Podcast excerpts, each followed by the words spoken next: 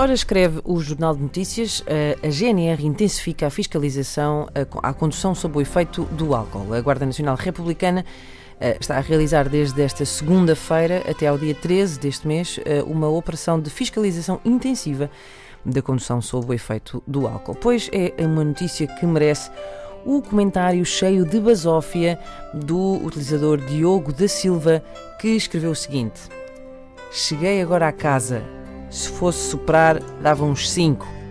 Vou dormir, que amanhã tenho treino do jogo bola ao capitão. Boa noite.